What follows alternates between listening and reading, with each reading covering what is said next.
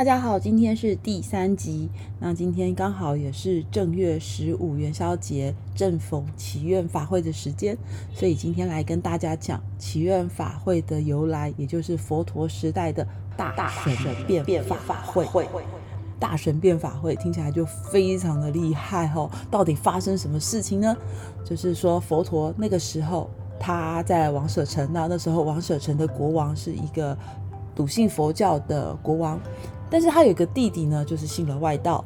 那哥哥呢，也常常会劝这个弟弟说：“哎呀，你要学佛啊，你要供养佛陀啊。”这样，那这种话，大家在家里面如果有不是学佛的家人的话，一定也会常常听到，或常常这样跟他说。那但是呢，因为这个弟弟呢，他是信奉外道的，奉养了六位老师，六位外道老师。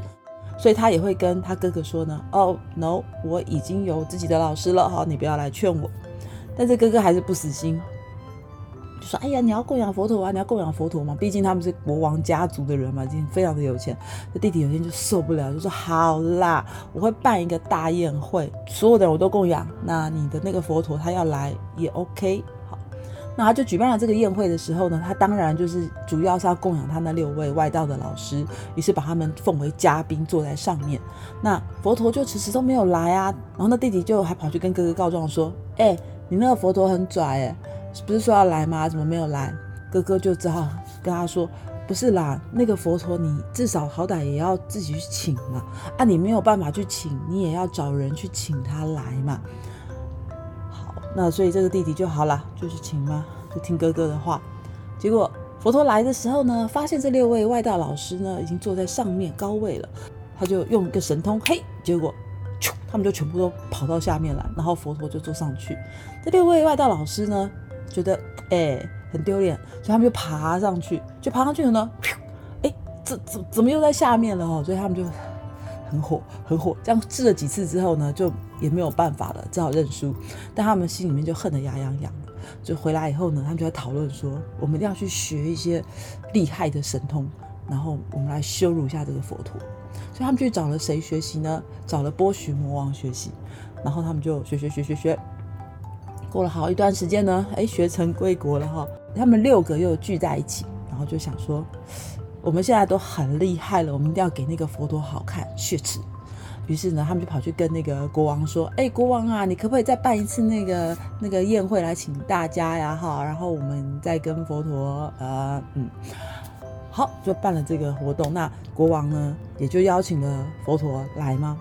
但是呢，到了那个时间的时候呢，嗯，发现，哎，怎么佛陀带着弟子就往下一个国家去了？这样。”然后他们就想说，哈，逃了哦，就觉得说佛陀一定是怕了哈，逃走了。他们就很开心，所以他们就想说，那到那个国家，那我们就去跟那个国家的国王讲说，没关系啊，那我们再给他一次机会哈，我们再办一次。啊，所以呢，大家就砰砰砰砰砰，包括那些外道，还有外道的弟子们呐，还有那个原本王舍城、王舍国这个国家里面的人民啊，就咚咚咚咚咚都跑到下一个国家。结果没想到到下一个国家的时候呢，约好的那一天，哎，佛陀跟他的弟子又咚咚咚咚咚又跑到这下一个国家，就第三个国家了哈。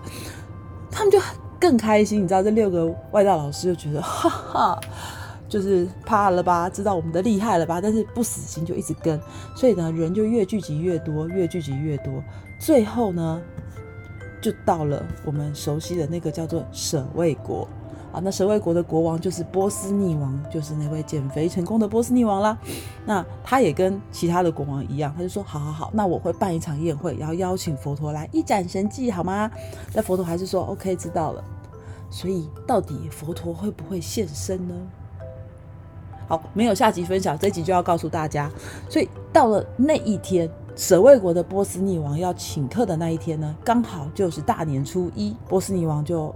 哦，办了一个超级盛大的宴会哈！大家知道波斯尼王的舍卫国真的是超有钱，那个时候已经有七个，对，应该说六个国家，再加上自己原本舍卫国的国家的人民啊，全部都在这个地方，然后就享受这个盛宴。好，那终于到了那个 PK 的那一天了嘛？到了 PK 的那一天，想当然尔。佛陀就大显神通，所以六道的那个六道老师他们当然就是惨败啊！惨败之后呢，他的弟子们就跪在佛陀前面说：“啊，我们拜你为师，你真的是太厉害了哦！”啊，根据这个《咸鱼经·降六师品》里面的说法，我念一下它的原文：六师的徒众呢，就跪在佛陀的面前，请求剃度出家。佛就会说那一句了：“善来比丘，须法自落，法衣再生，皆成沙门。”佛陀呢，就为他们说法。之后呢，他们就断尽了烦恼，而成了阿罗汉。